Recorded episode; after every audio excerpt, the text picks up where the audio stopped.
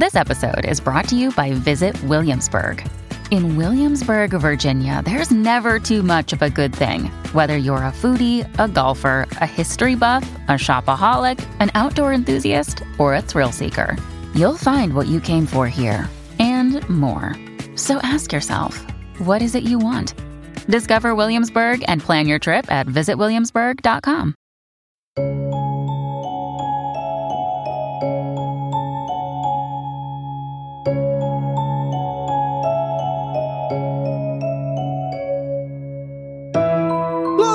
Belas noites, queridos ouvintes. Está começando mais um Mundo Free Confidencial. Eu sou Andrei Fernandes, o homem que tem dúvida e muita pouca certeza. E para me ajudar temos aqui o homem quem tem muita certeza e pouca dúvida, que é o demônio, o Rafa Jacaúna. Eu não sei de onde ele tirou isso. Eu, pelo contrário, tenho dúvida até se eu vou comer amanhã. Eu não sei de nada na minha vida. Eu tô sempre em constante dúvida, mas a dúvida é que me movimenta. Estamos aí para responder. O homem que duvidava. o homem que O duvidava. homem que duvidava.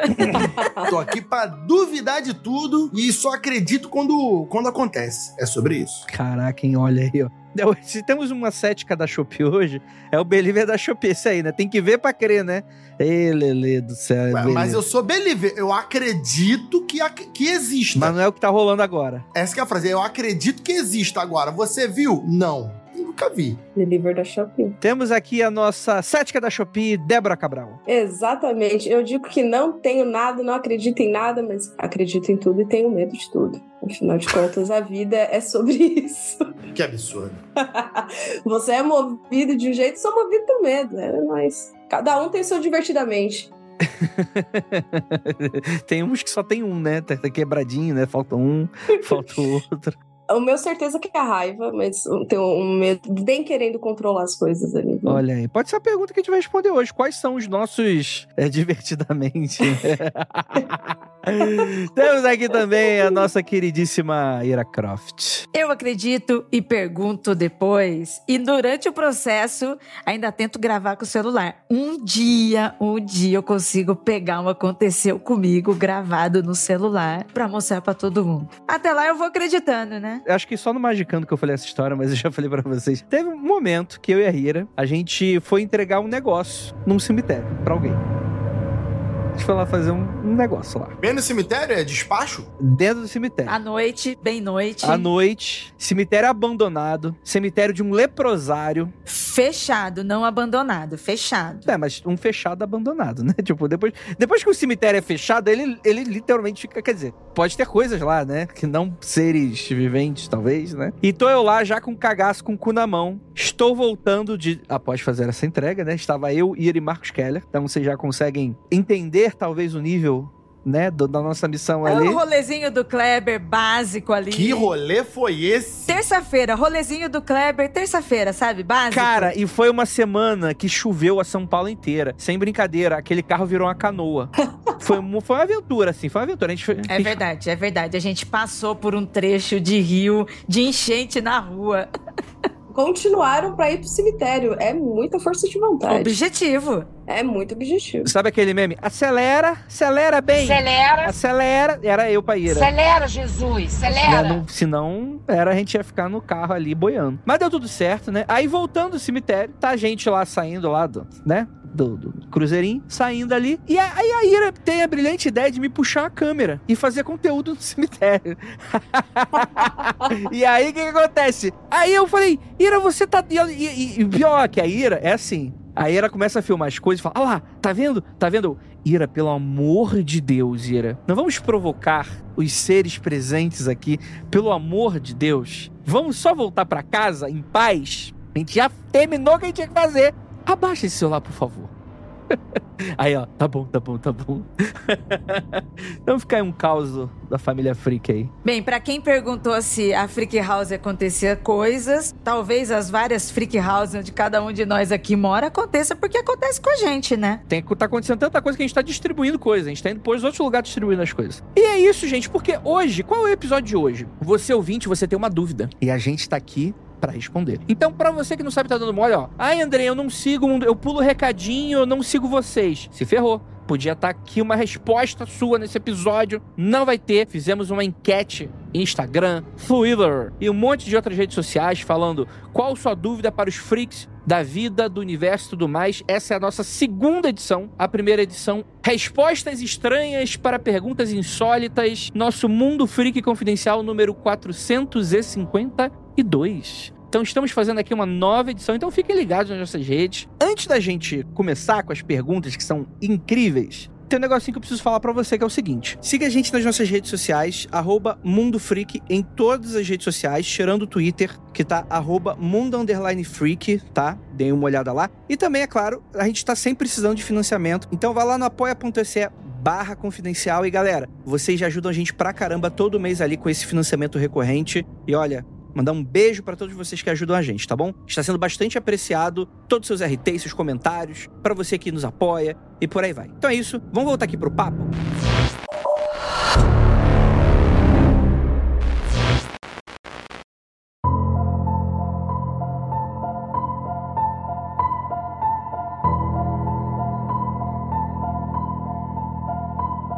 Bem, voltando aqui para as perguntas, vamos lá. A gente dividiu aqui de maneira muito legal. Tivemos algumas perguntas interessantes no Instagram, algumas coisas relacionadas à vida do universo e tudo mais, algumas coisas relacionadas à dúvida de produção do podcast, algumas relacionadas a membros do podcast. Mas qual membro? Mas qual membro? Qual braço? Ah, membro é um, alguma da pessoa que grava. Ah, tá. Ah, sim, Rafa. Não é seu braço, não, Rafa. Não é o braço, a perna. Ah, tá. Talvez alguém pergunte isso, né? Mas sei lá. É, o Rafael tá de graça hoje. Hoje ele tá palhacitos, né? Comeu palhacito. Eu, eu sempre tô de graça, eu nunca recebo.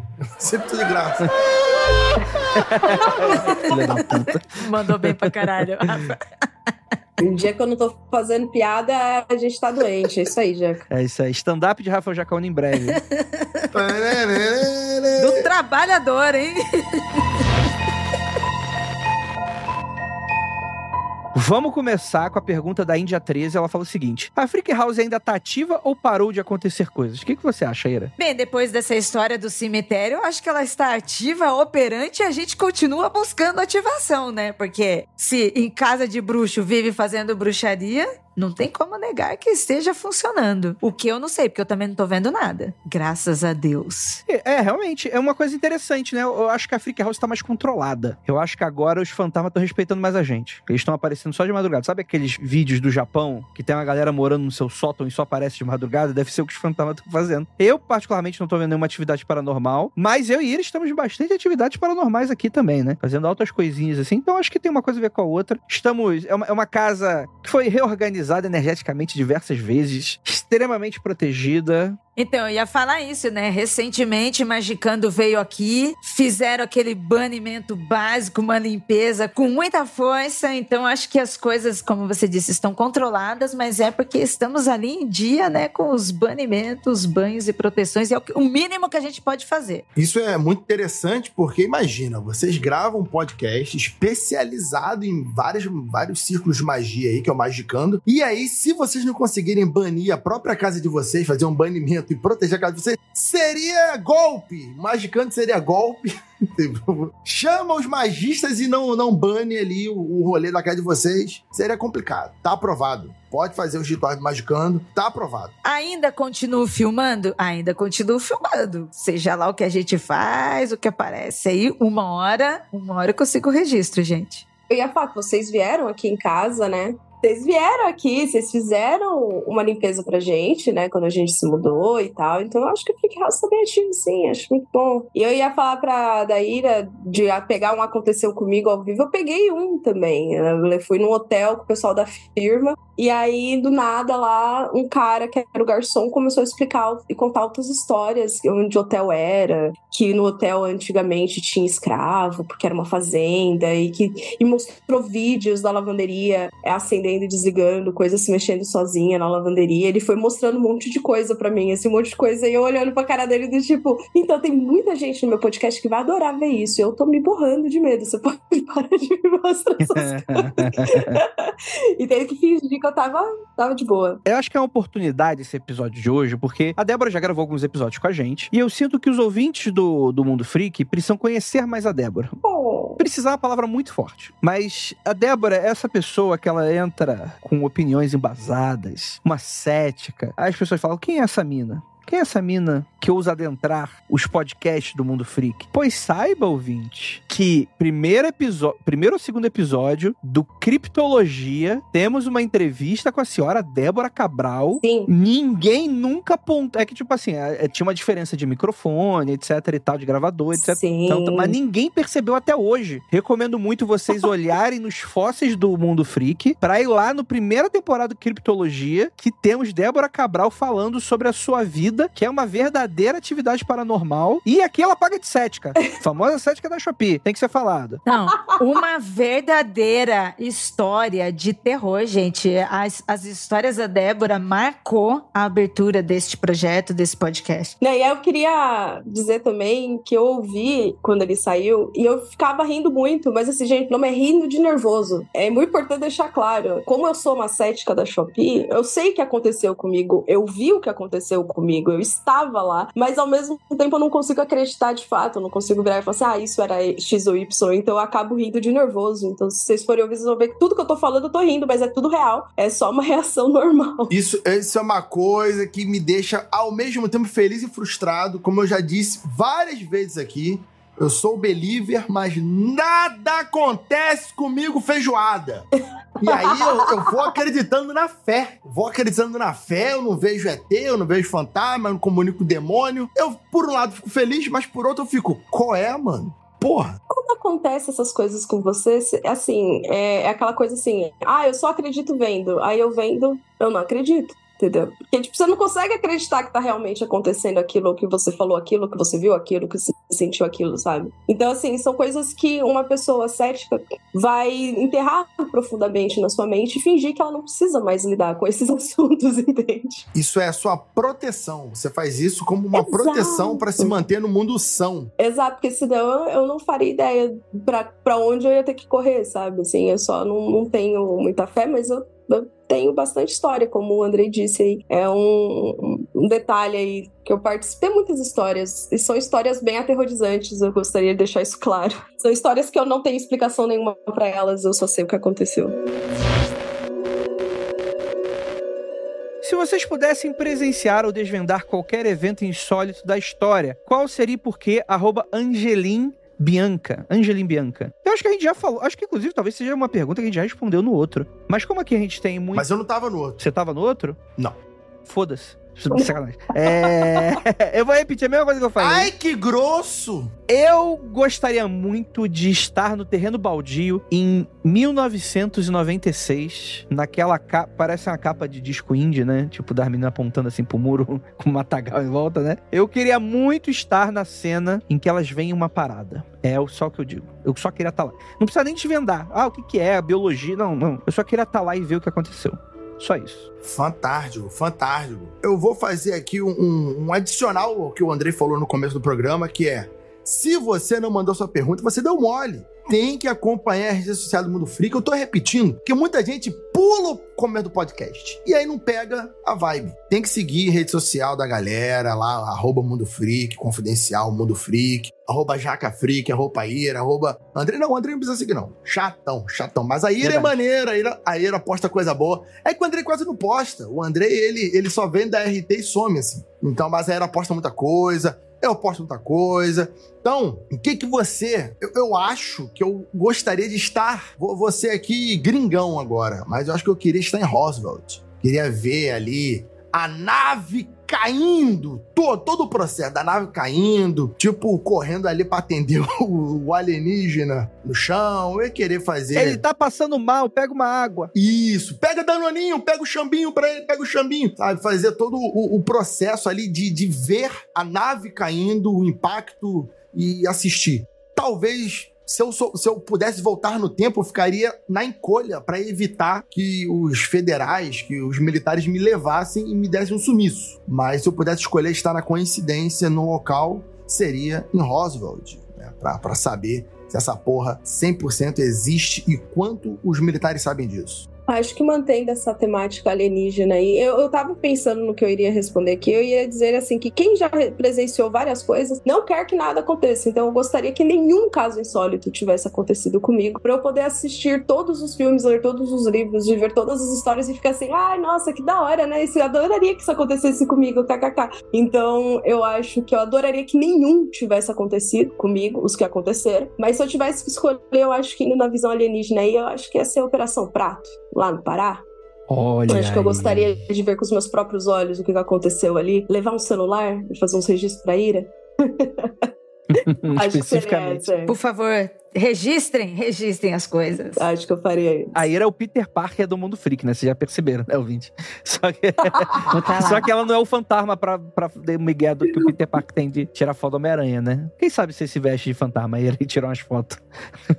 Eu não lembro o que eu falei no programa passado, mas eu acho que deve ter sido a mesma coisa, porque eu não sou muito a pessoa que pensa em viajar no tempo para grandes eventos, sabe? Eu não sou a pessoa que olha muito para trás nesse sentido. Eu sou muito contemporânea, né, de tudo que a gente tem hoje em dia. É meio difícil eu pensar no, no que, que eu voltaria, e principalmente porque coisas que eu estou viva, estou presente na história, não no fato em si, não me agradaram nem pouco, sabe? Uhum. Então, pô, ataque da Torre Gêmeas, que é algo que a gente tem uma marca muito grande, guerras atuais que a gente tem. É, meu, passar por uma pandemia de Covid, que foi, sabe, o início daquilo parecia um apocalipse zumbi, as pessoas doidas, cidades doidas. Estamos cansadas de viver momentos históricos, né? Pois é, exatamente. Não fez diferença na minha vida e eu não consegui fazer diferença na vida de ninguém também. Não, eu não consegui. No presente, eu não consegui fazer nada que fosse mudar. Então, acho que voltar para trás me deixou ainda com mais medo, sabe? Pô, vou lá só pra presenciar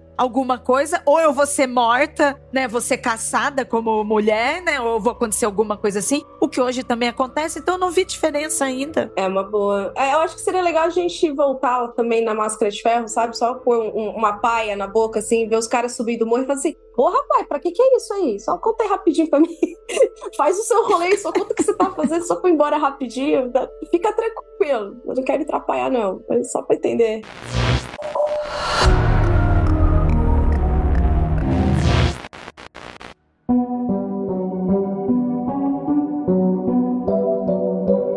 Próxima pergunta. Das muitas histórias já contadas no mundo free confidencial, qual os membros acreditam que foi verdade? Todas. Uai. Uhum, Claro, sim. claro. Sim, os aconteceu comigo. A gente parte do princípio que aconteceram com as pessoas. né? Exatamente. Senão seria não aconteceu comigo. Seria outro nome do podcast. Fanfic que eu inventei. Exatamente. Lá nos primórdios do Aconteceu Comigo, a gente até comentou isso no programa especial, né, Ira? Né, o 100, que a gente lançou Aham. no na semana que a gente tá gravando esse programa. É, a gente, é, gente, eu principalmente, a gente colocava, gostava de colocar assim, se- bom, supondo que é verdade, supondo... Depois a gente começou a assumir o seguinte, olha, gente, tudo que a gente tá lendo aqui, vamos encarar como realidade. E vamos falar, vamos comentar acreditando que essa história é real. Porque não faria sentido. A gente leu o que aconteceu comigo E ficar trucando, né? e ficar falando, ah, eu acho que isso aqui não é verdade não, hein? Não sei, não, não é o proposta, né? Então é- a gente mudou muito nessa, nesse, nesse sentido a proposta. O que eu acho é que, assim, o Aconteceu Comigo, ele não tem uma proposta de ser um SCP ou de ser creepypasta, sabe? Tipo, não é uma coletânea de histórias inventadas. A ideia é que seja geralmente histórias que o- os ouvintes mandam pra gente como que aconteceram com eles. Então, se a gente fizesse, sei lá, uma creepypasta,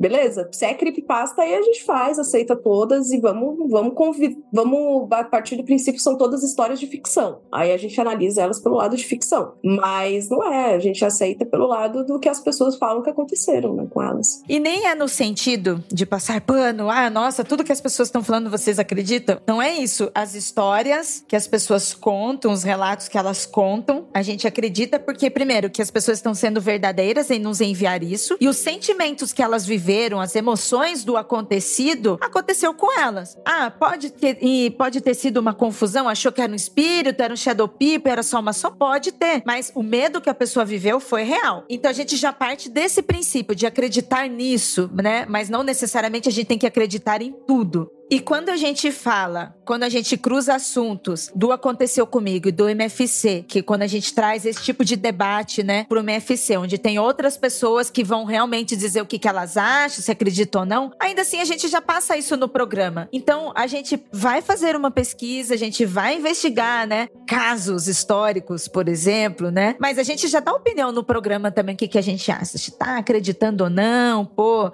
sem desacreditar de quem passou por isso. Quem mandou essa pergunta foi o Doug F. Oliveira. E é interessante porque ele fala aqui especificamente o mundo free confidencial. Então, até mudando, eu acho que é, essa resposta foi interessante para acontecer comigo, mas eu acho que até gostaria de dar uma, uma, uma invertida aqui. Falando sobre o mundo free confidencial, tem vários episódios que a gente se demonstra cético com a história mas nunca, tipo assim, muito raramente, ah, a pessoa é uma picareta. Tipo assim, a gente é, aplica muito parecido com o que a gente acredita não acontecer com tirando, sei lá, coisas que a gente realmente não acredita, mas faz muito parte um pouco da nossa lógica de vida de uma crença pessoal nossa. Tipo, por exemplo, sei lá, eram deus astronautas. Eu não acredito nesse tipo de lógica, porque é um negócio que não é baseado em evidência nenhuma, é baseado em diversos tipos de preconceito, etc. E aí, é até interessante porque as pessoas acham que a gente tem obrigação de ter certos posicionamentos. E eu acho até que seria interessante pra gente fazer o posicionamento que as pessoas querem porque dá mais audiência. Então eu adoraria ter muita audiência. Mas eu prefiro chegar aqui e falar, pô, essa parada eu não acredito. Por quê? Por causa disso, disso, disso, disso. E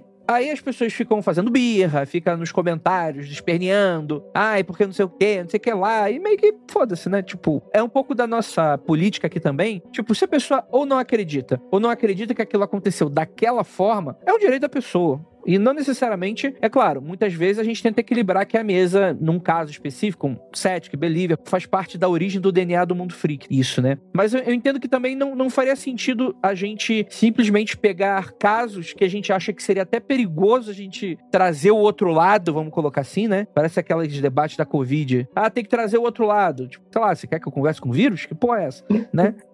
Não é isso, né?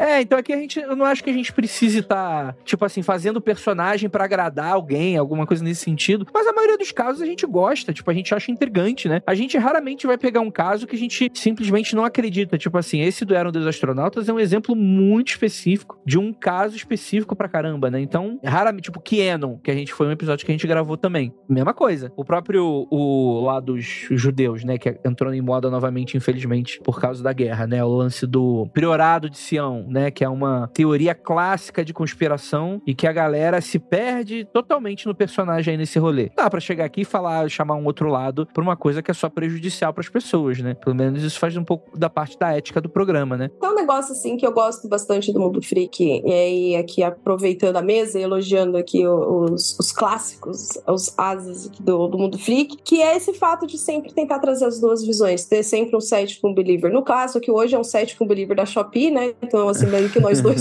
somos invertidos. Que isso?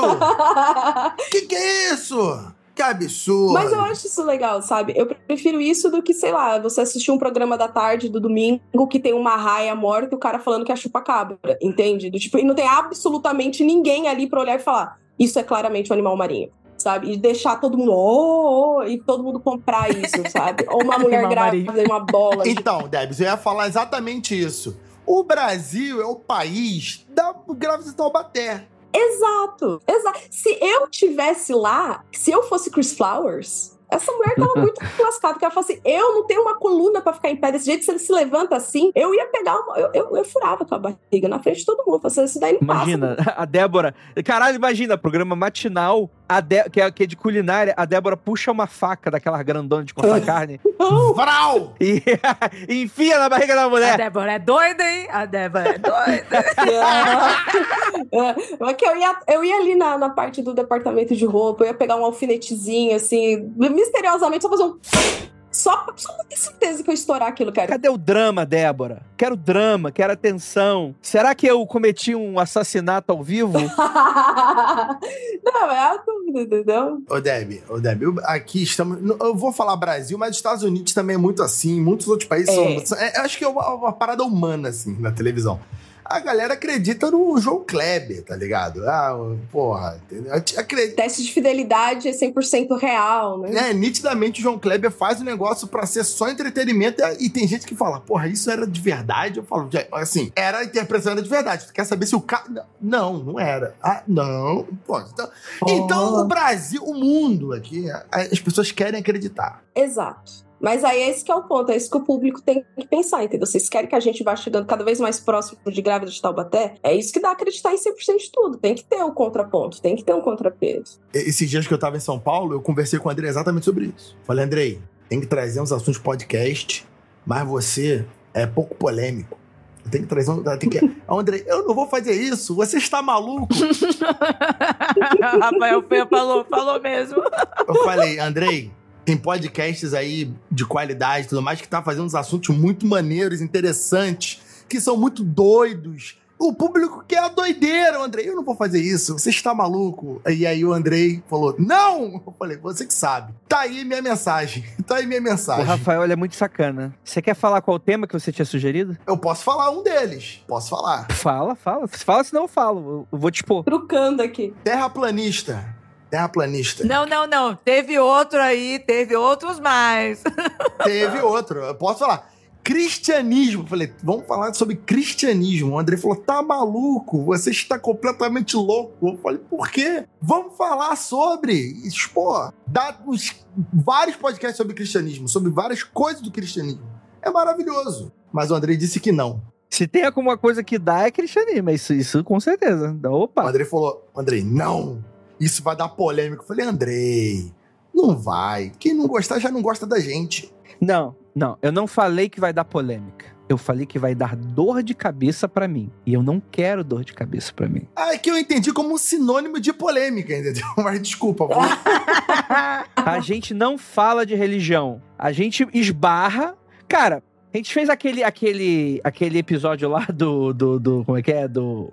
Do outro lado. Tipo, o que, que existe do outro lado? Vida após a morte. Maluco! O que teve de espírita se doendo não tá no gibi. Mas aquele programa ali, eu considerei uma ousadia de sua parte. Fica aqui um, um recado pro queridíssimo ah. Lucas Balaminute. A culpa não é dele, a culpa é tua ter chamado o ateu pra gravar sobre vida após a morte. Cara, o que, que o Lucas ia falar? ah, meu amigo, então tu chama o padre da tua paróquia e o, a galera da Crisma pra fazer o CristaCast. Porque se não for pra chamar as pessoas que eu quero, então vai tomar no cu, porra. Eu não, eu não vou não. chamar o padre pra ficar de proselitismo aqui, caralho. Com todo respeito. Não, mas esse que é o ponto, esse que é o ponto. É por isso que a galera falou Porra, o que, que tu acredita em vida após a morte, o ateu? Não acredito, acabou o programa. Entendeu? É esse é o ponto sim, que eu tô é, falando. é isso, é sim, que eu tô é falando isso. ponto, Sem pô. programa.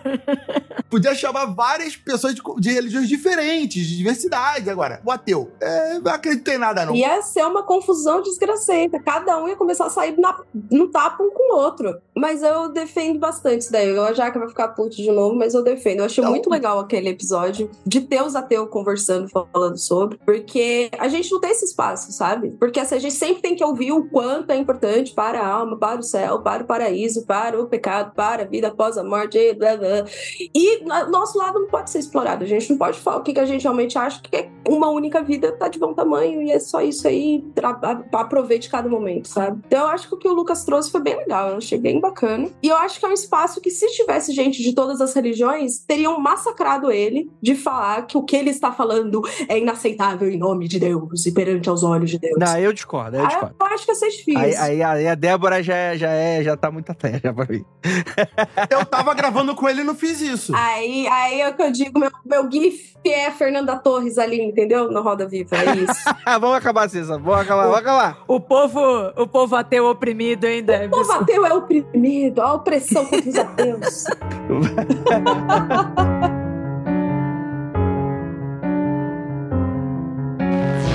Hey,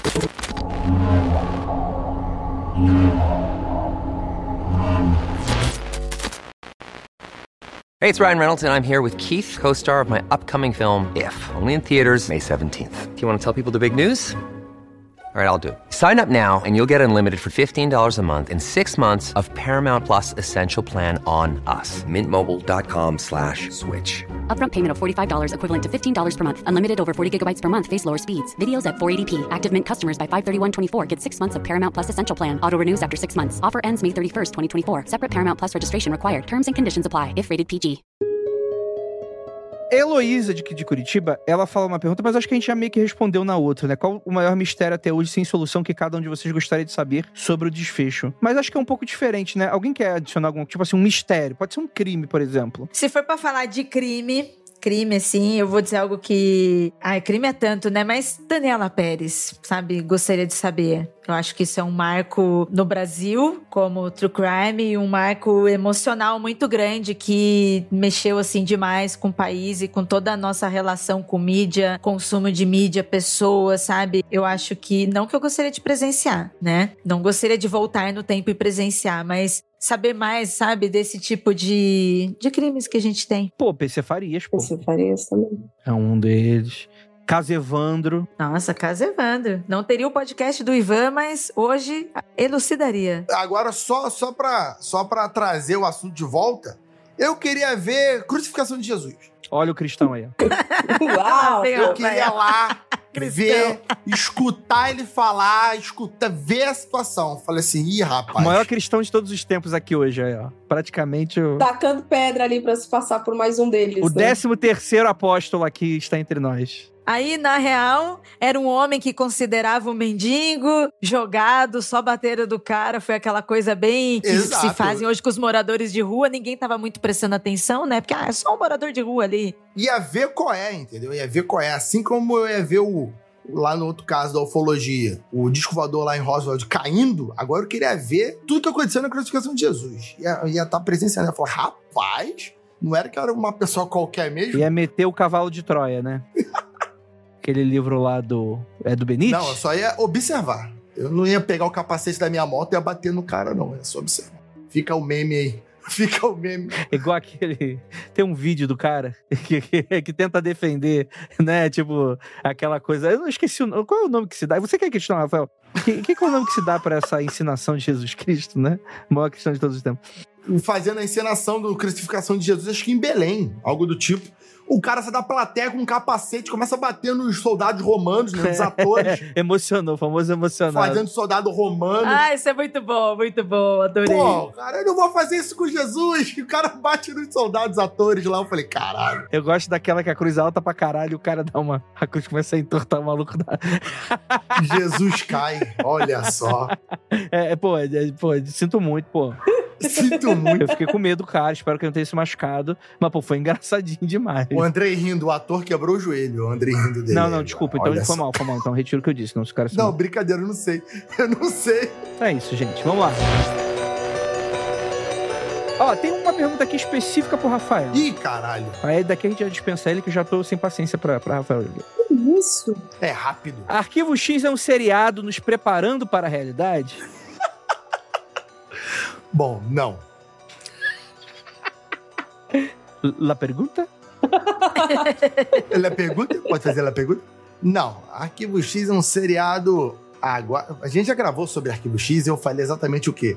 Eu achei muito mais ou menos um seriado muito, muito, muito chatinho. Aí o pessoal ficou puto, choraram, me mandaram mensagem, falando que era um absurdo. Foi cancelada, né? Rafael foi cancelado. É, porra, Arquivo X é porque eu sou idiota. Eu- Quando eu não, eu não vi Arquivo X quando criança, eu vi já maior, então achava muito devagar. Os episódios sobre ufologia são interessantes. Tem coisa ali que desenrola de uma forma que supostamente poderia ser o que tá acontecendo agora, mas não. Não porque não acontece nada no Arquivo X, né? Ele vê um disco voador, É. outro, vê um negócio, outro, mas não, não acontece o grande revelação no final, não acontece um acordo entre os aliens e o Murder e a Scully, não acontece nada disso. Então, o seriado não nos prepara pra pra um futuro e nem nossa realidade, porque não acontece nada. Então fica aí a crítica ao Arquivo X. É, o que eu ia falar é que assim, eu acho que são verdades que algumas pessoas não estão muito preparadas pra aceitar, mas se vocês reassistirem Friends, se vocês reassistirem Arquivo X, não é tão bom quanto era, assim, sabe? Tem umas coisas Ah, assim, mas- que, que não passam mais tão bem. Mas tem um descolamento do tempo, né, Débora?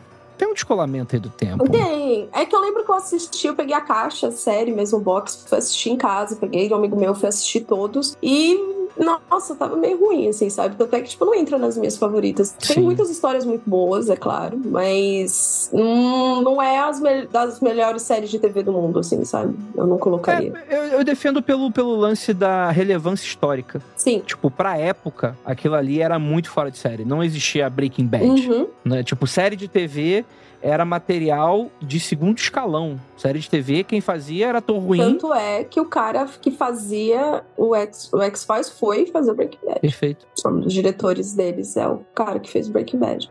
É uma coisa de paradigma mesmo, né? Da, da- das séries de TV, etc. Tipo Twin Peaks, por exemplo. Twin Peaks é uma série quase, quase inassistível hoje. Quando para pra analisar, se você não entende exatamente o contexto da parada. Mas, pô, eu achei bem, bem. É bem interessante você ver, tipo, com o olhar da época, né? Sobre o que, que aquilo representou. E, cara, pode ser aquilo na televisão, naquele horário Twin Peaks, eu acho bem mais ousado Ah, não, do sim. que o, o, o Arquivo X, entendeu? Tipo, acho que o que eles fizeram na época foi um negócio bem legal. Ah, David Lynch doido, né?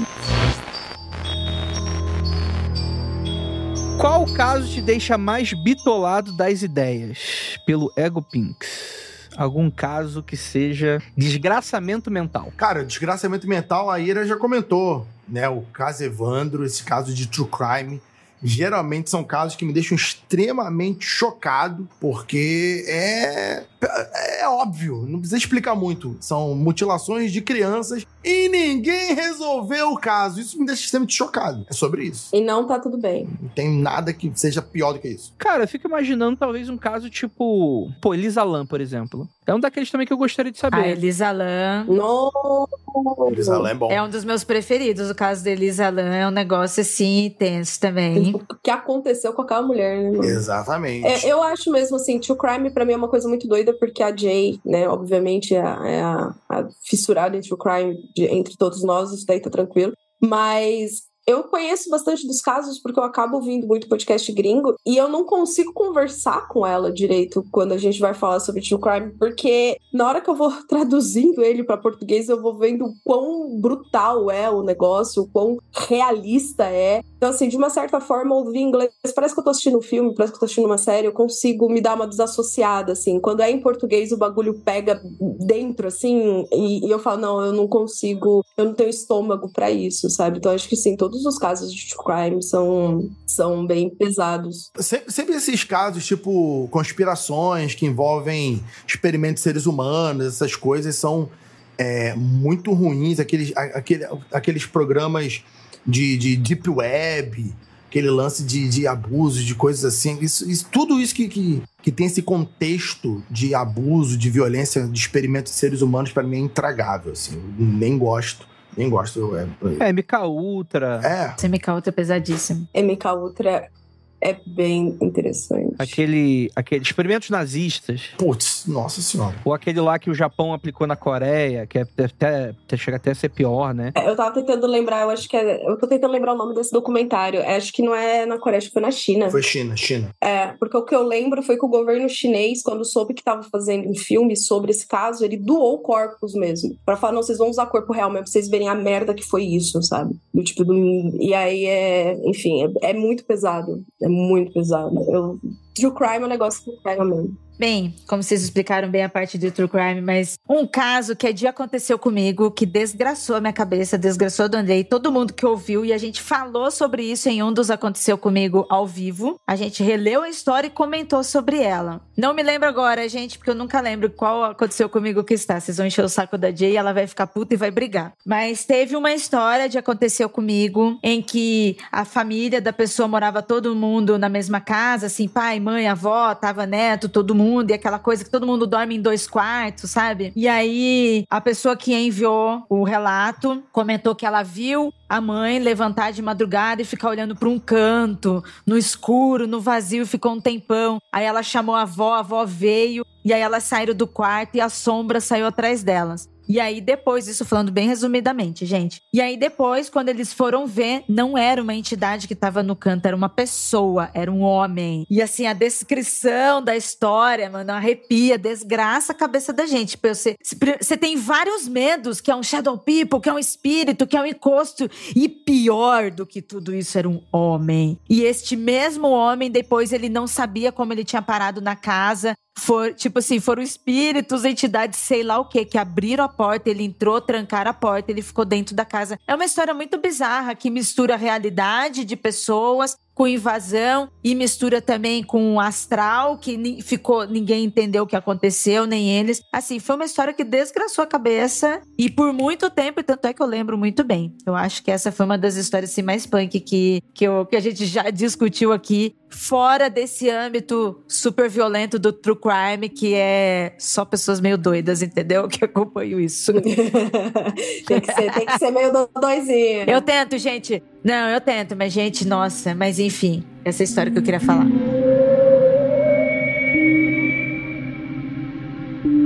Espíritos podem diretamente fazer mal a gente? Quem fala isso é o capeta bichatongo. Sim e não. Não vou discorrer.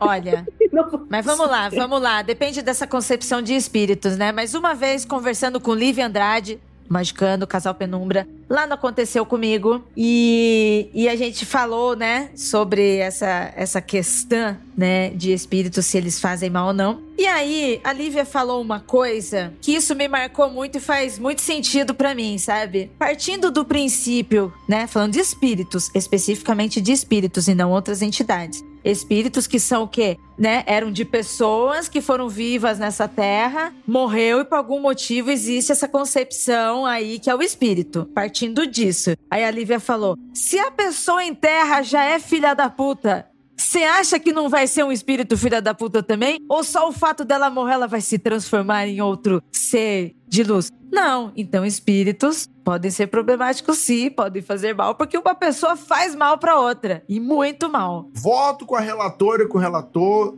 Espíritos podem fazer mal, sim. Não acredito que o espírito pode te dar um pula pirata, pode dar um tapa na sua cara, pode te arrancar o coração. Um tiro, né? Uma facada. Mas ele pode influenciar a sua cabeça fazer muita parada errada, fazer coisas darem errado no teu caminho. O espírito, para mover alguma coisa, ele tem que ser uma parada muito específica, não é qualquer coisa, não. Isso é o que eu acredito. Então, Sim, o espírito pode botar uma pilha errada no, no, seu caminho e te fuder. Eu acho também que o espírito pode fazer uma coisa chamada gaslighting, né? tipo, ele ficar jogando coisa na sua cara ali, Direto, fazer um copo aparecer sumir, fazer um negócio. Aí você vai achando que você tá ficando louco, você vai achando que você tá ficando louco, você não vai conseguir explicação. E aí isso daí vai te corroendo por dentro, cara. Metade das obras do Alan Poe é isso. Isso é assassino. É, é fantasma desgraçando a cabeça. Isso é assassino. Estarmos aqui discutindo sobre isso, estarmos parando nossas vidas para pensar sobre o espírito já é uma influência dele na gente. Estamos aqui fazendo isso. E tem uma coisa também. Tem um espírito que eu acho que é difícil você assistir esse filme e não ficar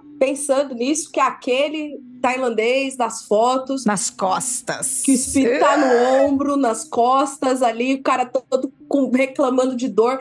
Aquilo ali, cara, não tem como você terminar de assistir aquele filme e não pensar, nossa, mas eu sempre tô com incômodo aqui, sabe? Não, meu ombro dói. É, mano, ali dói. Ali dói de assistir. Muito bom esse filme. Maravilhoso. E a espírita estava correta. Eu estou de acordo com ela, ela tem toda a razão para que ela fez. E isso tá vindo de uma, de uma pessoa que não acredita em nada. Adoro. É. Eu não tenho religião, é diferente. Não acredito em absolutamente tudo. Ah, então, então tu, não, tu não é da Shopee, pô. É normal, então.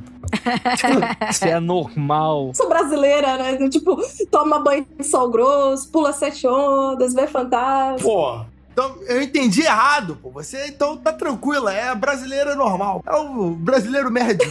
A diferença é que eu não falo que eu vou pra igreja, sendo que eu não vou, entendeu? Eu, eu não fiz crisma, eu comi a, a hóstia sem, sem ter feito crisma, então acho que isso já me garante uma vaga no inferno.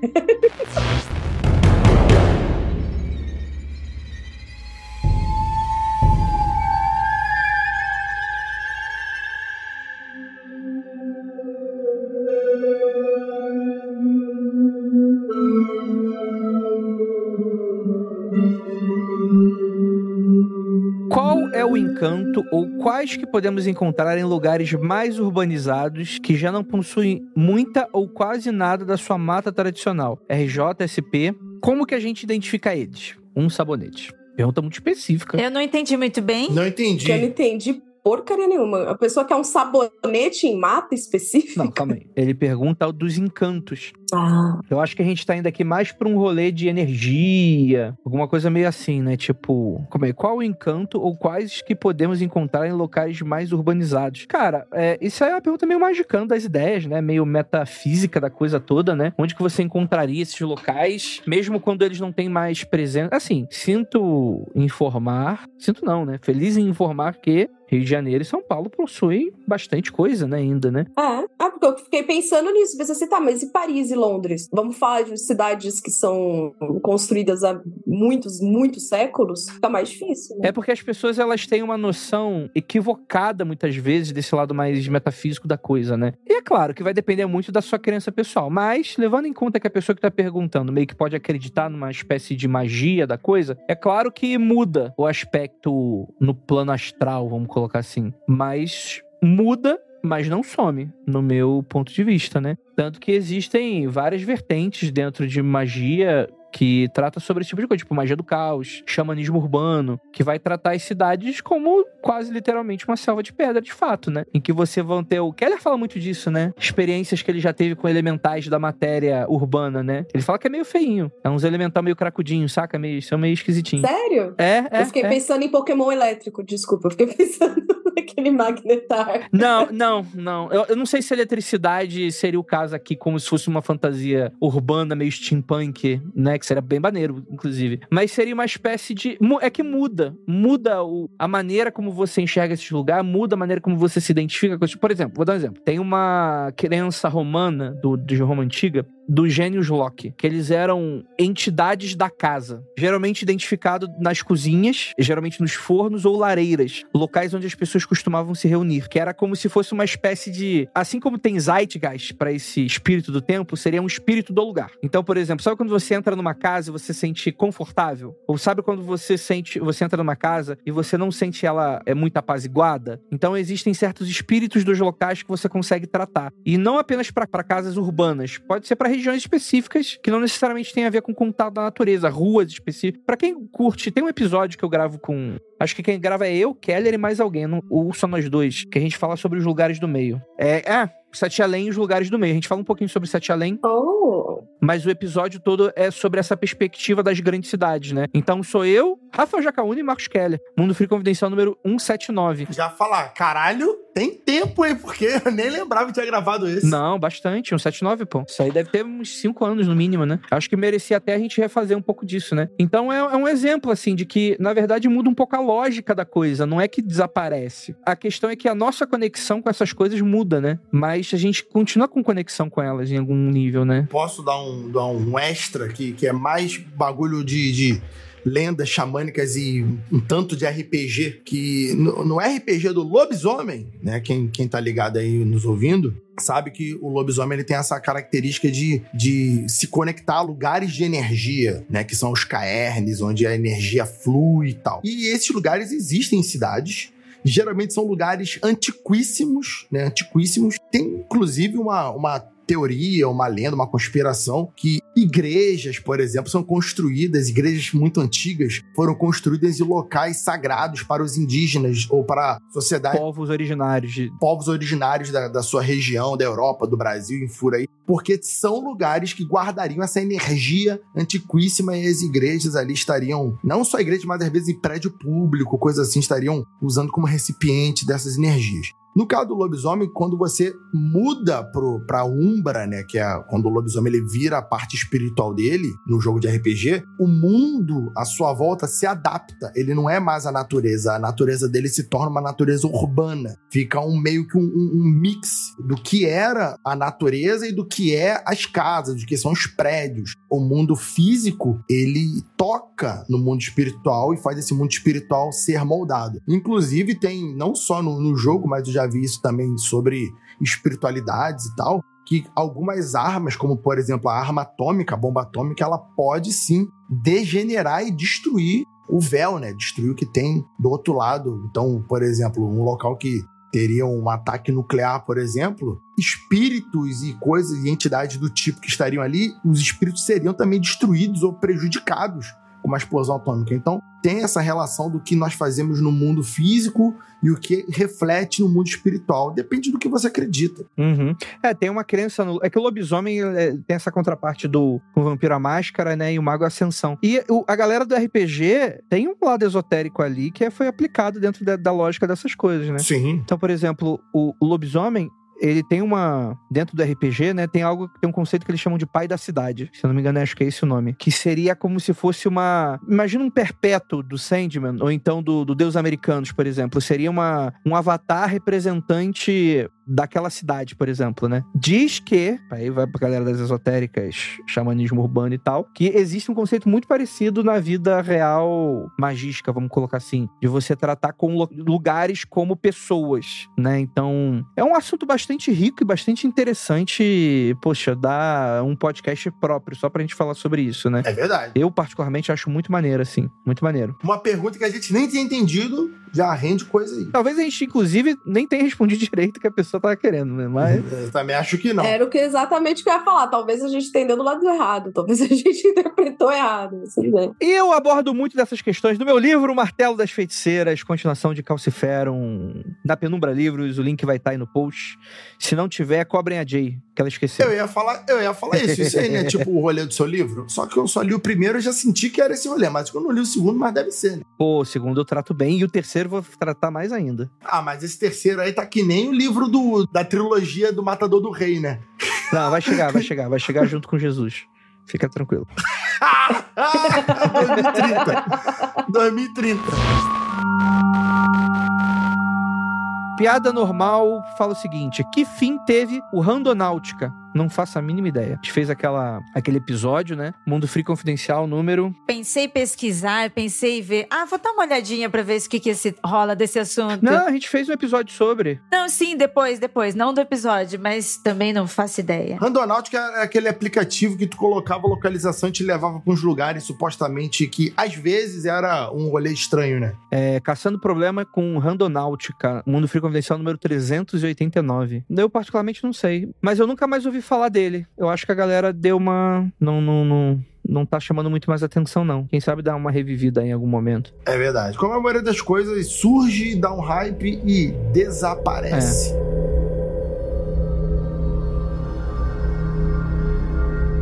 Em meus sonhos, ao cair eu não acordo, sinto o trauma todo e só após o óbito eu acordo. Meu Jesus amado! Que isso? Que terror noturno Mas isso. alguém já passou por isso?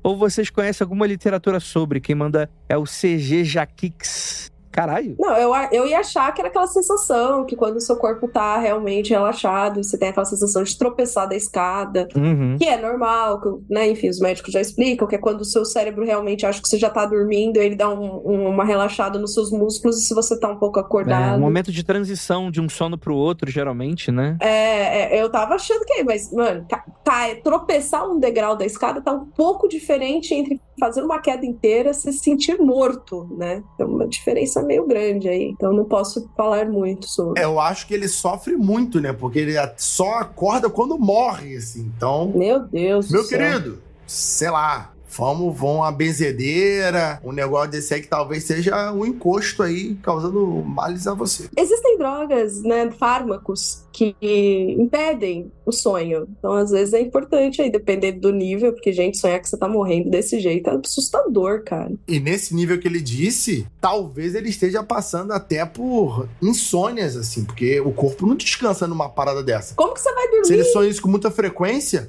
o sonho dele deve ser super agitado, ele deve acordar super cansado e deve, e deve se sentir um cocô sem descansar. Então é realmente algo que você tem que procurar, porque, meu Deus do céu, se você trabalha com caminhão ou, ou dirigindo máquinas pesadas, muito cuidado, muito cuidado. Tenha cuidado. Piráticos 137. Esse é o Vinícius Ferreira, tá me trollando. Os Goblins do Kentucky, realidade ou não? Eu vou dar um, vou dar um extenso contexto. Eu vou fazer um anúncio aqui. Gostaria muito de gravar um Mundo Freak Confidencial sobre Relier. que é uma série do YouTube que eu e a Ira a gente começou, tem que terminar. Foda, precisamos mesmo, foda, é, é foda. Então, eu terminei a primeira temporada. Se você quiser participar, Ira, você tá convidado também. Eu adoraria a participação da Débora como cético. Eu preciso de um cético nesse programa. Ah, Porque essa série, essa série faz gaslighting comigo. E deixa eu dar um conto. O que é essa série, gente? A Debs vai adorar também, porque é foda. já tô querendo procurar já. O Mundo Freak, o- a galera que copiou o Mundo Freak na gringa, de sacanagem, não copiaram não, mentira. Se bobear, eles são até bem mais antigos que a gente. The Freak World. Não, Planet Weird, o nome do, do canal do YouTube deles. Que, tipo, é um cara e uma mina, tipo, eu e a Ira, igualzinho, assim. Mesma coisa, trata os mesmos assuntos, etc e tal. Um do Rio de Janeiro, né? Então. É, exatamente. Um do- é, qual, o, o- qual é o Rio de Janeiro dos Estados Unidos? Qual é o que, que seria? Eu Califórnia? acho que é Flórida, né? As coisas bizarras acontecem Flórida. na Flórida, as coisas bizarras acontecem no Rio. eu Acho que é. Florida Man, né? Ah, essas paradas, né? Entendi, entendi. E aí, o que que acontece? Eles lançaram no canal do YouTube deles uma série. Pô, Andrei, mas série do YouTube, cara, é de excelente qualidade técnica, uma narrativa muito excelente. Só que a série é série de gente que caiu bater a cabeça. Vou colocar assim. Cara, eu tô vendo aqui, eu já vi essa série, eu não lembro nada dessa série. O episódio tá como visto aqui. eu não lembro nada. Ai, Rafa. Aí essa série se chama Relier com H, H-E-L-L-I-R. Eu vou deixar o trailer no post desse episódio, tá? Se não tiver cobra aí. da, da temporada. E é uma série, gra- tá, tá gratuita, você pode assistir no YouTube. A questão é, não tem legenda em português, mas você pode colocar ali a tradução simultânea e só não funciona na TV. Mas se quiser assistir do computador, rola. São, se eu não me engano, seis ou sete episódios a primeira temporada e dez a segunda. E, cara, é uma série que ela é muito interessante. Eu recomendo demais pela experiência antropológica, que é o seguinte, eu vou explicar um pouco da sinopse da série. Essa, tipo, eu e a vamos imaginar aqui, usando eu e a Ira de exemplo. Eu e a Ira, a gente tá aqui no mundo... E é, tipo assim, não é uma série de ficção, é um documentário. Eu e a Ira, a gente tá aqui no... A gente recebe um e-mail de um cara falando que em Osasco, na fazenda que ele tem em Osasco, aparece um- um- uns goblins durante a noite e assediam ele e a família dele. Aquela coisa bem parecida com aquele rolê do. Tinha um, um mundo free confidencial que a gente gravou dos alienígenazinhos que ficavam rodeando uma fazenda durante a noite, etc e tal. E aí, eles recebem esse e-mail, eu e a Ira, a gente recebe esse e-mail, e eles vão falar: cara, vamos, vamos ir atrás dessa história e vamos gravar um documentário da gente indo atrás dessa história. E, cara, a série é uma série de gente doida e é muito divertido. Porque você fica muito indignado com a série. Tipo. Eu não vou falar mais nada, mas fica aí a recomendação pra você. Eu adoraria em algum momento gravar um, um Mundo Free Confidencial sobre Relier. Talvez esse ano ainda, vamos ver. E o Vinícius sempre cobra. O Vinícius vive falando Sim. sobre isso e tal. É, é da hora o negócio, sim, vale a pena. É que eu acabei esquecendo. Ah, eu gostei mesmo. Eu pus aqui pra ver porque eu não fazia ideia. É inter- interessante, fica aí a recomendação. Nunca apareceu pra mim. Olha que o meu YouTube manda bastante coisa estranha, viu? Não me mandou isso. Olha aí, ó. Isso é o algoritmo aí que você, o que que você anda vendo aí, ó? Ele manda coisa estranha. é, rapaz.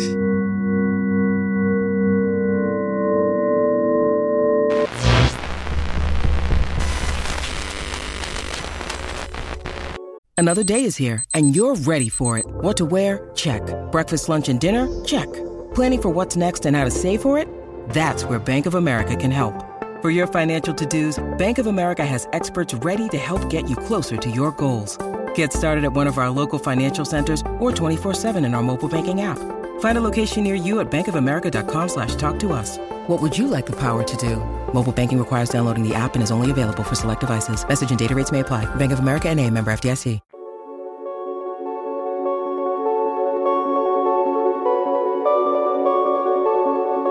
Existem coisas que são certezas no meio esotérico. Sempre que escuto sobre um assunto é um depende e logo uma explicação que não leva a nada. É o Gui 94. Cara, o Marcos Keller, ele tem uma ele tem uma fala que eu acho muito interessante, que eu acho que exemplifica muito essa pergunta, que é o seguinte: o mundo espiritual aceita qualquer coisa. Eu particularmente acredito coisas existam. Não existem regras propriamente ditas, como tipo assim, regras não escritas. Mas existem certas convenções, principalmente dependendo da região que você mora. A gente tá no ocidente, então, por mais crenças orientais, asiáticas que a gente vai ter, tipo hinduísmo, budismo, etc e tal, ainda assim existem certos consensos do tipo, vou, vou, vou dar, vou tentar dar um exemplo assim, por exemplo, lei de ação e reação. É um tipo de coisa que existe muito comumente dentro de tradições esotéricas. Do tipo, você precisa efetivamente fazer coisas para certas coisas acontecerem, e o nível de coisa que você faz e o tipo de coisa que você faz vai voltar exatamente naquele nível, talvez, de esforço. Não é uma espécie de meritocracia, não, tá, gente? Do tipo, ai, galera de igreja, você não teve fé suficiente, por isso que isso não Não é isso. Mas existem certas convenções ali com relação a isso. Como, por exemplo, sei lá, você vê uma sombra e aquilo ser um vulto, por exemplo, ser uma coisa espiritual. É que eu ia falar que às vezes é pro lado negativo, mas tem vultos que não são necessariamente coisas negativas nesse sentido. Tem muito esse lance energético, que é,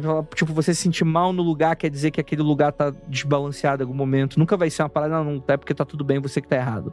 Mentira, tem, tem até caso.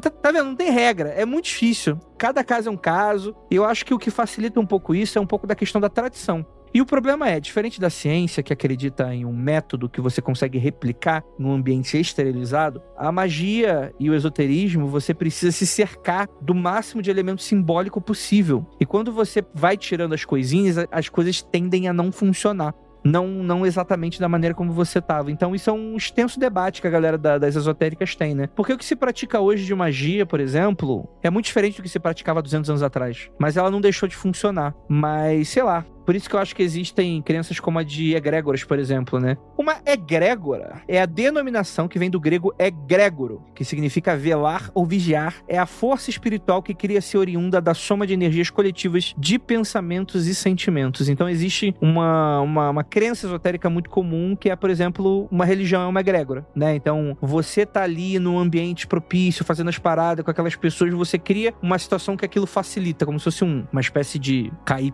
astral, sei lá. Foda-se.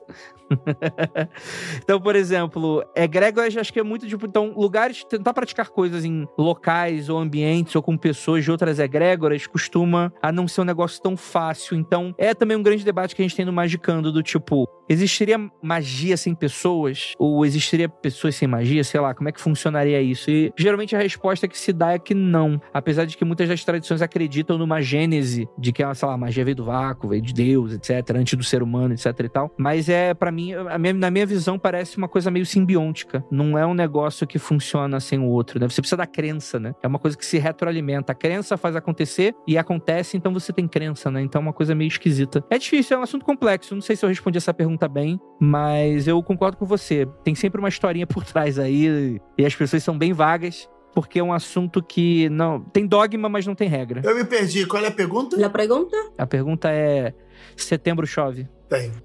Sim. Ficou lá no início do programa, já foi. Quer dizer, para mim, religião, ela vai ter sempre um depende, religião, esoterismo, enfim, vai ser sempre um depende porque não é ciência, né? Ciência a gente vai falar, é assim e pronto. Qualquer outra coisa vai entrar na parte metafísica, vai ser sempre um grande depende. Se a pessoa não responde Sim. com um grande depende, tome cuidado, tenha cuidado. Eu acho que isso que é importante. Próxima pergunta, cara, não entendi nada. P que sabem sobre jogos e suas creepypastas, tipo Sonic.exe ou Zelda? Cara, a gente já tem uma, um Mundo Free Confidencial. As terríveis creepypastas dos games. Mundo Free Confidencial número 373. Só escuta lá que a gente fala sobre tudo isso aí. Ah, mas tem um monte de creepypasta de jogos que são mó legais. Tem os, os jogos novos que eu acho da hora também, que, tipo, enfim, não são só esses. É a cidade de Lavender e tal, essas coisas meio creepypasta antigona, assim. Tem uns RG, que eu acho da hora também, que usa esse conceito, o Petscope e tal. Eu acho uma, um, uma, um lado de criação, de criatividade bem interessante, bem macabro. Gosto. E a gente podia fazer umas atualizações, né? Porque tem uns RG bem interessantes. A gente fez no Backdoors. Boa, boa, boa. Faz uma lista, entrega pra Jay, pra ela ir pro inferno fazer essa porta aí pra gente.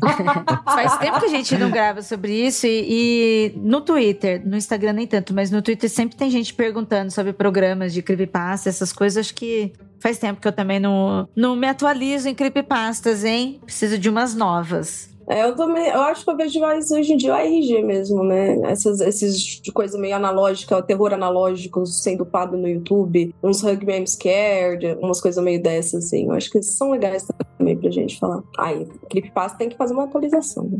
Eu não sei. Já tem aí o caminho da pauta pra gente fazer esse programa. Como disse o André, pra Jay xingar bastante a gente depois. Yay! a Creepypasta, né, tem todos uns sites de organização que são os SCP. Então tem um milhão de coisas de creepypasta, casos interessantes. E as creepypastas.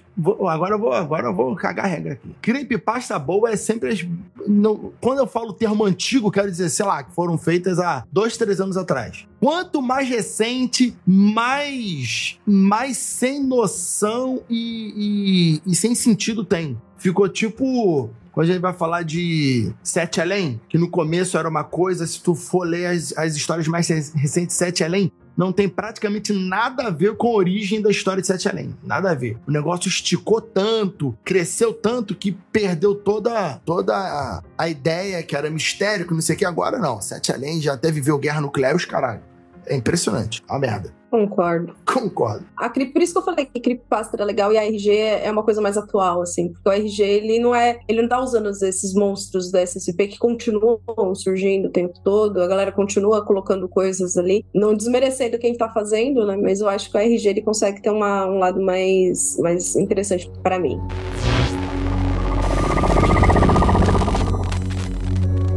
Por que a teoria da floresta negra é tão perturbadora? Por Júlio Muralha. A teoria da floresta negra é muito boa. A gente falou sobre isso lá do vídeo, lá do estúdio do R1 Space. Sim. Em que as pessoas não estão sabendo, mas é porque a gente andou fazendo um negocinho aí futuramente. Você tá dando spoiler de dois meses de conteúdo. então. A gente foi fazer a live, olha só, foi fazer a live de lançamento do Ida e a gente bateu um papo sobre isso nos bastidores. Foi isso. Foi isso. Mas em breve, conteúdos legais aí. Cara, para quem não entende, a teoria da floresta negra é uma espécie de, vamos dizer assim, uma ilustração mental, né? Um exercício mental no qual explicaria por que, que os alienígenas nunca apareceram até então. Porque se eles estão há tanto tempo por aí, né? E tem todas as tecnologias do mundo, por que, que eles não apareceram ainda? E é o tipo de coisa que funcionaria, é uma ilustração que a gente consegue ter por exemplo, num. Quando a gente tá falando sobre zumbis, por exemplo. Uhum. Vamos dizer que exista um universo extremamente hostil, como uma floresta negra, em que você não consegue enxergar um palmo na frente do nariz e todos os recursos são escassos. O que, que isso significa? Isso significa que, muito provavelmente, a sua experiência dentro desse ambiente vai ser de agressão ou violência necessariamente. Por quê? Porque você nunca sabe se a pessoa que, quando você encontrar ela, e você não consegue ver de longe, você não tem um consenso, você simplesmente esbarra com aquela pessoa. Recursos escassos, tudo muito ameaçador, você não sabe se aquela pessoa vai te atacar ou não. Então a tendência é que você se arme cada vez mais para que você não seja agredida. Dentro dessa lógica, não apenas você está fazendo isso, mas todo mundo ao seu redor. Isso faz com que você evite querer encontrar outras pessoas pela ameaça física que ela dá a você, como também vai fazer com que você fique cada vez mais propenso a atacar antes de ser atacado. E vou fazer um adicional, um adicional que é o seguinte: a Floresta Negra, você também, além da corrida armamentista, se preparar, ser hostil, você também, como o André disse, não quer ser encontrado porque você não quer emitir sinal da sua localização. Porque quando você emite esse sinal, você tá deixando claro que todas as outras pessoas, todos, todas as outras civilizações à sua volta vão saber onde você está. E você não quer que isso aconteça, porque eles vão lá e vão te capturar, vão te matar, vão te atacar. Então essa essa ideia da Floresta Negra, ela é tão tão tenebrosa porque nós seres humanos vira e mexe estamos espalhando nossos sinais, querendo mandar sinal de laser para locais, mirar em satélite, mandar coisas para o espaço. E isso seria um farol da nossa localização. E se essa Floresta Negra existe, essa essa tese vale para o espaço, as outras raças alienígenas estão quietinhas, que talvez tenham um grande predador ou grandes civilizações predadoras no universo. E aí tá todo mundo se escondendo, porque se elas encontrarem, já era. HQ Pages pergunta: por que, que as aparições em insólito é para poucos? Em tempo de internet, imagina o hype que um poltergeist ia ter nas redes. E aí, era você que tá aí em busca. O que, que você acha? Olha, eu não acho que é para poucos, mas eu acho que poucos estão abertos para o poltergeist, principalmente falando de supostamente um espírito que não seja muito fofinho, mais agressivo, né? Poltergeist ainda, que principalmente conhecendo aí cinematograficamente, a gente sabe que vem para roubar as criancinhas quando elas estiverem assistindo TV. Mas eu acho que, tipo assim, não é que é exclusivo, eu acho que a gente tem aí vários filtros né, para que isso seja possível, né? A começar por si, a pessoa acreditar naquilo, naquilo que ela acredita é mais fácil se materializar, é mais fácil ter uma certa conexão falando de religião ou não, porque às vezes práticas ritualísticas pode levar a isso ou não. Então acho que é, partindo disso, né, não quer dizer que sejam para poucos, mas para aqueles que estão buscando sobre isso. E eu acho que na verdade é muito mais, o seu alcance é muito maior, isso que já é normalizado, a gente só não consegue aceitar isso como uma certa prática, como um certo conhecimento, né? Às vezes as pessoas podem ter vergonha, mas pegando o fato que a gente recebe relatos e o slogan do Aconteceu Comigo é todos têm uma história, então assim, não é seletivo. Todo mundo tem uma história, todo mundo passou por uma experiência, mas nem todo mundo se conectou ou quis e que também não é obrigado a isso. Respondi ou falei groselha? Não, não, eu tava aqui pensando, eu acho que também tem uma cena muito bacana aqui, porque eu tô, tô, muito cinematográfica hoje. Pensando no, no Shaun of the Dead, que eu não lembro o nome em português, que deve ser um nome horrível, pelo que eu me lembro. Todo mundo quase morto. Olha que nome horrível. É esse mesmo, é esse mesmo. Exato. Eu lembrava que ele era um nome horrível. Quando o Sean tá passando e ele tá vendo um monte de zumbi, tem um monte de zumbi por onde ele tá passando. Ele simplesmente não vê. Então, tipo, ele volta para casa depois de pegar uma Coca-Cola numa geladeira com sangue e ele chega em casa de boas, sem perceber. Então, assim, às vezes coisas acontecem à sua volta e é você que não vê. A nossa percepção é seletiva. Vemos coisas e às vezes as coisas acontecem e não vemos. Exato. Mas eu também acho que, como a Débora disse, né? Ela escolhe não acreditar, né, Débora? Sim. Você escolhe não acreditar. Tu viu e fala, ah, não é nada. Então acredito que muita gente está no automático assim. E outra coisa é a dificuldade de muitas vezes você conseguir filmar um negócio desse. Imagina você tirar uma foto de um fantasma que aparece em um segundo. Você simplesmente ignora e fala: Essa porra nem existe, mano. Tô, tô doidão, acordei agora. O problema também não é nem você tirar foto, o problema é você mostrar pros outros e convencer os outros que aquilo ali é certo. Que, tipo, não é você zoando, não é uma montagem, que aquilo aconteceu de verdade, de, de, de. Então, assim, quem acredita, acredita, sabe? Você não precisa ter uma prova física, sabe? Muitos vídeos que assistimos lá, na, lá no, nas lives é muito assim: cadeira se mexe, a cortina se move, e é uma coisa ou outra, ou então tem uma sombra, ou não, uma shadow people na escuridão, mas é aquilo tudo isso é muito fácil de você fingir que aconteceu. É muito fácil tu pegar uma linha de pescador e puxar a cadeira. Uhum. É muito fácil tu botar um, um, aparelhinho ali, botar uma, um barulho estranho e falar que é um fantasma falando contigo. Isso são coisas muito fáceis. Então, mesmo que você consiga captar algo, algo do gênero, é extremamente difícil você convencer todo mundo que aquilo é de verdade. Vai ter gente que vai acreditar em você, né? Vai ter outras pessoas, de repente, que só seu grande amigo, pessoas que estão mais próximas, que sabem que você é uma pessoa séria, assim, vai acreditar. E outros vão falar assim, cara, legal, entretenimento de qualidade, gosto, assusto ou não e vida que segue. E tem coisas assim de pessoas que fizeram gravações ou de que viram alguma gravação que simplesmente não querem divulgar por acreditarem, terem plena certeza que ninguém vai acreditar nelas. Então, tipo, pra que que eu vou pôr isso, pagar de louco, pagar de, nossa, aconteceu isso comigo, para todo mundo virar e falar que eu tô chamando atenção, que eu tô querendo fazer não sei o quê, pode danificar a imagem do lugar, né? Porque assim, as pessoas acham que é super legal você falar que um hotel tem fantasma. Não, não é. Vai ser ruim, é uma mídia negativa. Tipo, as pessoas não vão querer se hospedar. Uma empresa talvez não queira mais contratar as coisas lá, porque vocês não têm credibilidade. Então, assim, é muito específico, sabe? Tipo, quando você decide que você quer fazer, que você tem prova, que você tem evidência, necessariamente as pessoas não vão acreditar em você. Então.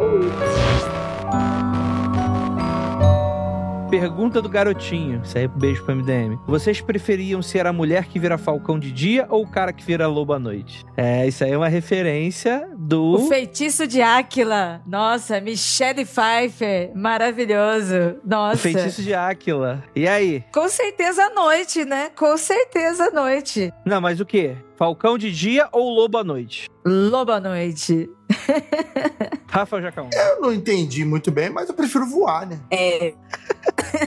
é que existe esse filme chamado Feitiço de Áquila, que é uma espécie de fantasia medieval, um filme antigo, em que um casal é amaldiçoado, um casal né, de romântico, uma mulher e um cara, e eles querem ficar juntos, mas eles são amaldiçoados. Durante o dia, ela vira um falcão e durante a noite ele vira um lobo, pra eles nunca ficarem juntos. Ah, Porque toda tá. vez que eles estão humanos, o outro tá animal. Então é um filme muito legal, assim. É, é- é meio bizarro também, Eu né? conheço pelo nome, mas eu não lembro. Eu não lembro do filme. Muito Sessão da Tarde com o Matt Ai, Broderick. gente, assim, desculpa aí acabar. É, é Michelle Pfeiffer, né? Você tava falando? Isso, com a Michelle Pfeiffer, Matt Broderick e o outro cara também é famoso, esqueci. Robert Redford, uma coisa assim. Então, eu acho que se um dos dois for furry, o relacionamento continua tranquilamente. Não, o mundo freak não é a favor de zoofilia, gente. Fica aí é, o disclaimer. Que fique bem claro, É, né? com Falcão realmente é muito complicado, mas com lobisomem, né, Deb? ô, ô, Rafael, vamos acabar com essa pergunta. Acabou, que acabou a isso. Basta querer. Os dois têm que estar interessados, é isso. Leandro Caetano, tem banheiro no nosso lar? Não sei, mas tem lan house, né? Que é o, era o, é o ápice da tecnologia do nosso lar, né? Esse grande, essa grande colônia tecnológica, né? Com lan house, né? Tem lá house, tem lá Ah, house. enfim, beijo aí pro, pro, pros meus amigos aí. Vai vir, inclusive, Nosso Lar 2. Olha aí, o inimigo agora é outro. tá vendo? Todo mundo fala exatamente essa frase. Meu Deus do céu. Toda vez que eu falo vir Nosso Lar 2, alguém fala isso. O inimigo agora é outro. Pô, caralho, na moral. Referências. Ai, caralho, meu Deus do céu, esse programa. O inimigo agora é outro. Não é mais Lúcifer, não. Agora é o cigarro. Caralho, o que você tá falando, Rafael? Você tá. tá- Do nosso lá, pô. O cara tava no. na- no, no- o cara, no, filme Nosso Lá, ele tava sofrendo no fudido porque ele fumava. Tem uma pergunta aqui, comunista de Samsung. No final, olhando para tudo que vocês falam, pensam e produzem, dá pra ter medo das histórias que vocês ouvem e repercutem? Qual é difícil separar o insólito das respostas das religiões e não ser influenciado pela cultura do meio? Cara, tem algumas respostas aqui pra dar. Eu acho que quando a gente estuda sobre, a gente tá inteirado, às vezes dá pra não ter medo, mas às vezes dá também, né? Agora, eu não acho que seria possível a gente separar, ser influenciado pela fora da cultura do meio, porque a gente é humano ainda, né? Ainda, ainda. ainda, a gente vai dar respostas que tem a ver com o nosso meio sempre, né? É, e eu acho que a gente nunca vai mudar e acho que a ideia não é essa, né? Que é, neutro é sabão só. Então a gente vai sempre dar uma resposta baseada em coisas que a gente acha, né? Nem todos aqui são religiosos, mas vai ser influenciado pelas nossas crenças de algum modo, né? Ou então você faz como eu, ó. Experiencia coisas, finge que elas não aconteceram, enterra profundamente na sua mente, não volta a falar sobre isso e vida que segue. Isso, é- a pergunta é boa, mas é uma pergunta muito. Varia, de acordo literalmente com quem tá respondendo, porque eu tô esperando. Tô esperando que aconteça algo sobrenatural. Toda a fila. Tô aceitando ET, tô aceitando fantasma, tô aceitando essas coisas aí. Com lágrima nos olhos, hein? Rafael falando isso escorrendo. Eu tô aí esperando pra ver qual é, entendeu? É isso. O mais próximo do sobrenatural que eu já tive foi, sei lá, um, um- meio sonho e quando eu tô sonhando. O mais próximo assim, sobrenatural. Tirando isso, quase nada, quase nada. É Aquelas histórias de quando Jesus veio me salvar, né, tal, coisa assim. Então eu vou fazer aqui um pedido pro universo, ou pra qualquer todos os, os- os seres mitológicos e deuses, que a próxima coisa bizarra que acontecesse comigo, que vá pra você, que está esperando de portas abertas tal acontecimento. Não, na minha casa não. Só na rua. Só na rua.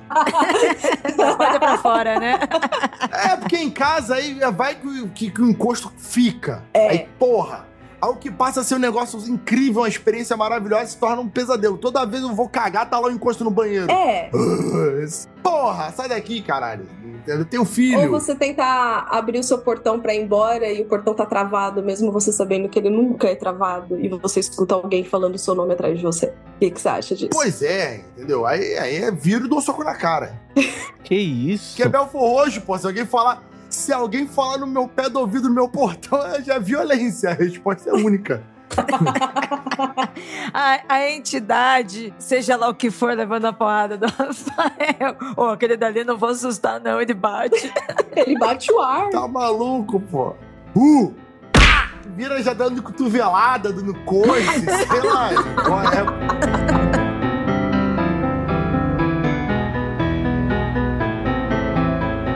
Muito obrigado para todos vocês que ficaram até aqui. Galera, quais outras perguntas vocês querem que a gente responda? Não fale agora. Siga a gente nas nossas redes sociais, arroba Mundo Freak no Instagram, arroba Mundo Underline Freak no Twitter. E gostaria de lembrá-los que não olhem para trás.